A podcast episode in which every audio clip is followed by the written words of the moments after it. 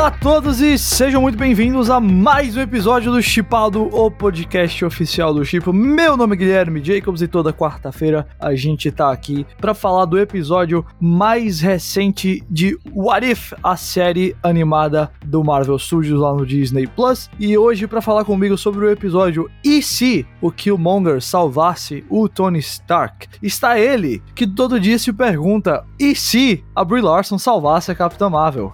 Léo Botelho. Essas perguntas aí, eu, claro que salvou, meu filho. Brie Larson é a melhor escolha possível para ser Capitã Marvel. Hum, tá certo. A gente não vai debater isso hoje, mas a gente vai debater aí tudo desse sexto ah, não tem, episódio. É porque não teria debate, né? Deve ser, Léo, deve ser por isso mesmo. e aí a gente vai falar deste sexto episódio de What If, que marca aí, né, dois terços da série concluídas e já já a gente tá chegando no finalzinho. Então, solta a vinheta pra gente debater o que aconteceria se Killmonger salvasse Tony Stark.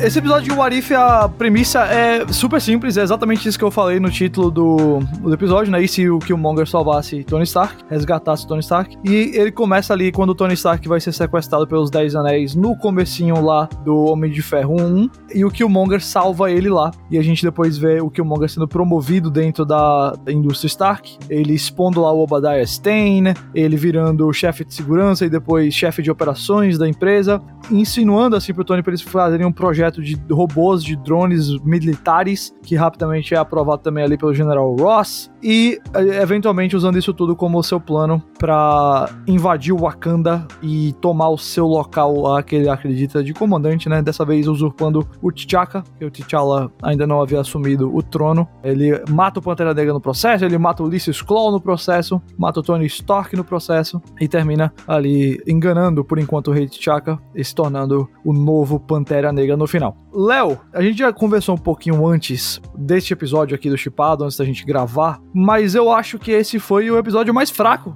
de Warif até agora, apesar de focar num dos personagens mais interessantes e mais bem feitos que a Marvel tem até hoje, o Killmonger, que eu acho que é bem trabalhado como personagem na série, mas assim, na ideia de que o Warif é para ser uma mudança dos acontecimentos, claro que muda os acontecimentos aqui, nunca nasce o Homem de Ferro, Tony Stark nunca aprende a lição que ele precisa aprender, uhum. O T'Challa nunca vira rei, etc.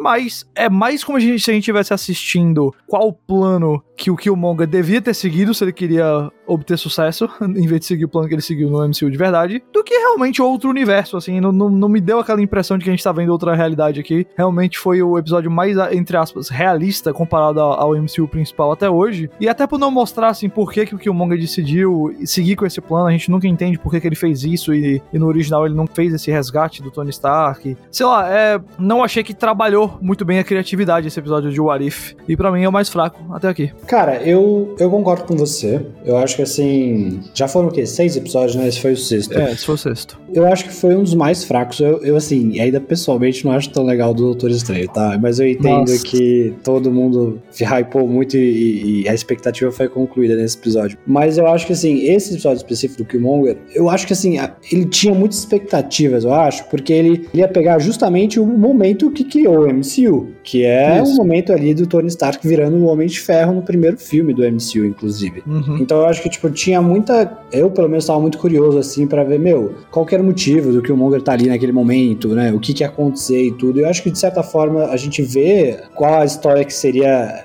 iria ocorrer, né, com esse nesse universo em que o Killmonger salva ali o Tony Stark, mas de certa forma ao mesmo tempo ele meio que, não sei, não acho que não entrega assim a expectativa que foi colocada também, sabe? Eu esperava uhum. ver o Killmonger também, tipo, eu acho que a jornada dele é bem interessante no episódio, eu acho que o principal do, episódio é ele realmente, mas eu sinto que quando você conecta isso com todo o resto da história ali do MCU, não, sei lá, não fiquei tão não, né? animado, né? curti assim, sabe? Eu acho que tem momentos legais do episódio, tipo, momentos bem legais mesmo. E assim, eu, e o fim é justamente o fim do episódio é tipo, ele deixa muito aberto assim, e foi justamente no fim do episódio que eu falei, cara, isso aqui era o um negócio que eu queria ver.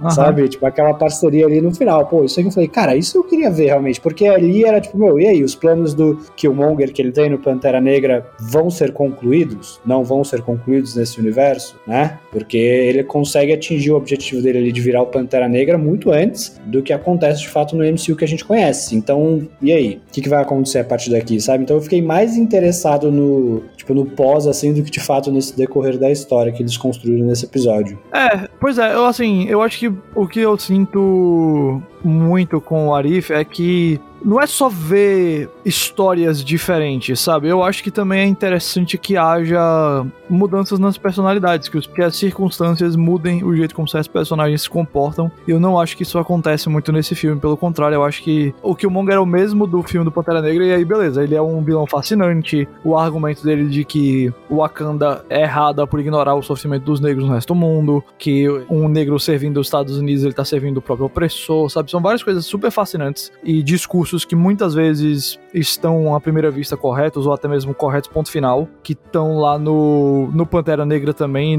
e agora no Arif. Então, assim, ele é o mesmo personagem muito bom, ele continua um personagem muito bom e muito interessante, muito bem trabalhado. Só que não é tão interessante só ver a mesma história, sabe? Ou melhor, o mesmo personagem eu não sei, eu acho que faltou alguma coisa para ele ser mais criativo, para ele ser mais diferente, para eu sentir que a gente tava vendo algo realmente novo. Eu quero que o Arif seja louco, sabe? Que seja pirado, ideias diferentonas. Eu não acho que esse episódio teve nada disso. Eu não acho que é um episódio ruim, sabe? Que é uma história. Foi ruim. muito pé no chão, né? É, exato. Tipo, não foi um episódio ruim de forma alguma, sabe? Só acho que não, não foi legal. E o tempo todo eu sentia que a gente tava esperando a história realmente começar. Muita coisa acontece na primeira metade desse episódio. Primeira metade ele chega a matar o T'Challa, matar o Tony Stark, fazer todo aquele processo lá. E aí depois na segunda metade quase não tem acontecimento, assim, sabe? É um, foi bem de, devagar, assim, depois. Eu acho que talvez o que mais tenha, tenha sido de falta foi a ideia de que a gente não viu muitas consequências da mudança. Foi muito limitado, assim, ao Tony e, e ao Killmonger ali, eu senti, sem ver, assim, como que o resto do universo reage a isso tudo, sabe? Que eu acho que é boa parte da, da graça, sabe? Ver como é que o Thanos reage ao, ao T'Challa Star-Lord, ver como é. o Homem-Aranha reage ao zumbi, sei lá, assim vai. Eu não, não, senti muito disso. Não foi um episódio ruim de forma alguma, mas eu também achei meio, eh, meio, meio é, fraco. É, mas eu acho que é isso, assim, né? Eu concordo. Acho que eu acho que seria. Eu estava imaginando que seria mais pirado, sabe? Também. Uhum. Porque justamente a gente vem tendo meio que essa experiência. Em quase todos os episódios são várias pirações ali diferentes, né? Trazendo consequências diferentes pro universo da Marvel. E esse foi muito sei lá, foi muito tudo perfeito, assim, pro Killmonger, sabe? Tipo, a história Total, vai... não teve nenhuma espécie de, de combate. A... É, tipo, não, não tem... Tipo, ele vai... Todos os objetivos que ele tem, ele vai conseguindo ali alcançando e papapá, vai concluindo, assim, a jornada dele. Não tem drama, né? É, não tem um drama. Então, sei lá, eu acho que concordo. Acho que esse episódio talvez seja o mais fraco.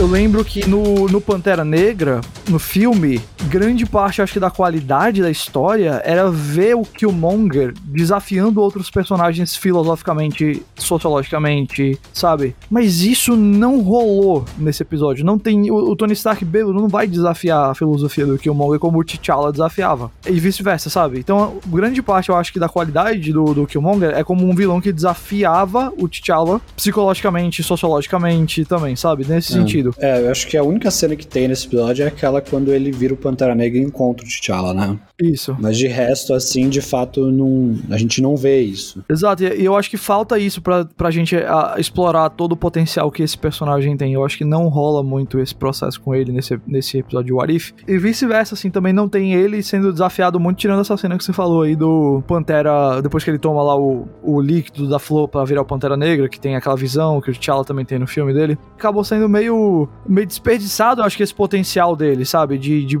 questionar os heróis de uma maneira interessante também. Não, não rolou muito isso. Mas é, acontece. Tem episódios mais perto no chão, episódios mais tranquilões, assim, e esse foi um deles. Minha pergunta para você, Léo, você assistiu o trailer da, da segunda metade do Arif que saiu essa semana, que, que mostra aí. A segunda metade não, né? Desses últimos quatro episódios que tinha saído. Cara, assisti, mas assim, é, metade daquelas cenas ali são cenas das, do que já foi, né? E tem bastante do de hoje também, né? É, pois é. Então, tipo, não, ele, não, ele, não, tipo, ele não mostra muito, assim. Ele, ele mostra o que vai ser o principal, que a gente vai ver no último episódio ali dos Guardiões do Multiverso, mas ele não.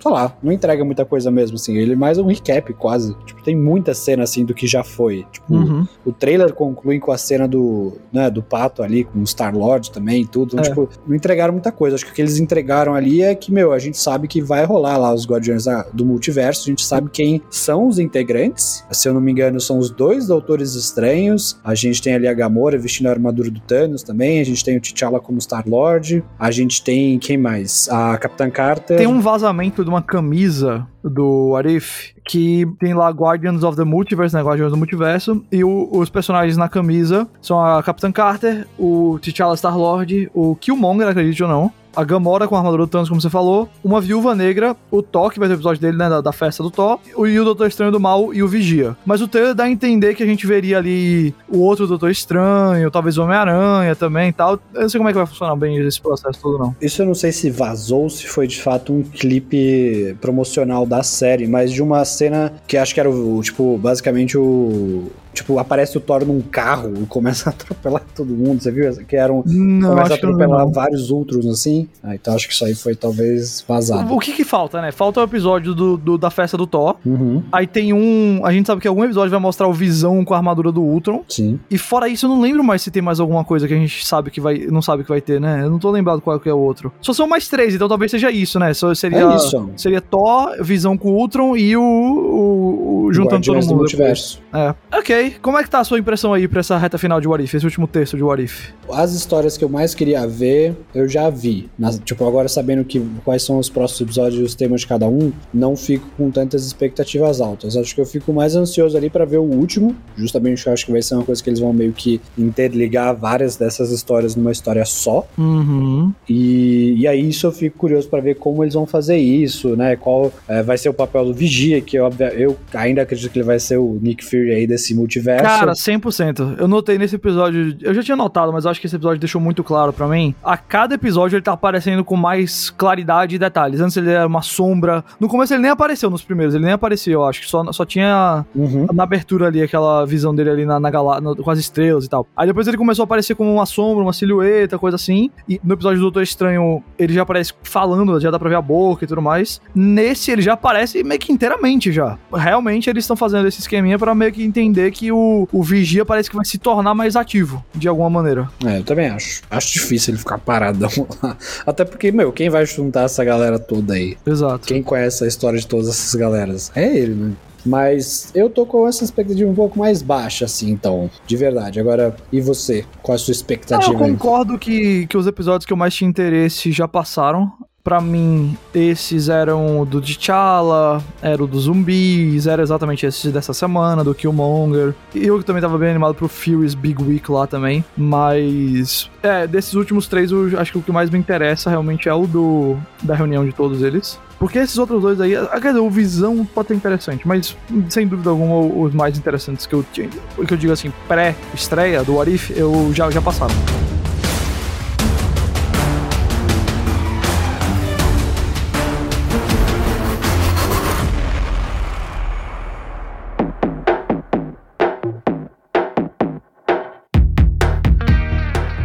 Galera, esse episódio de hoje vai ser mais curtinho mesmo, a gente não tem muito o que falar hoje, mas sexta-feira estaremos de volta, tá certo? Semana que vem, a gente, além de What If, vai ter uma coisa super legal para falar, que é o Star Wars Visions, a série de anime de Star Wars que vai estrear quarta-feira no Disney Plus. Eu já vi todos os episódios e eu não posso dizer muito por conta do embargo, mas eu posso ler para vocês aqui o meu tweet que a gente era permitido fazer um tweet aí sobre o, o Star Wars Visions. Depois então eu vou ler meu tweet para vocês, afinal de contas ele é público. E eu disse o seguinte: Star Wars Visions é a perfeita combinação da cultura japonesa que inspirou George Lucas com os conceitos que ele criou. Um espetáculo visual cheio de estilos de arte, designs, cores e sequências impossíveis no live action. Então, semana que vem a gente fala com mais detalhes, mas por hora é isso que eu tenho a dizer sobre Star Wars Visions. Léo, muito obrigado pelo papo. O pessoal que escutou a gente também, como sempre, muito obrigado. Siga arroba Chipo oficial nas redes sociais. Entre no chipo.com.br ou nosso aplicativo para ficar por dentro de tudo do Chipo. E sexta-feira a gente volta com mais chipado. Até lá.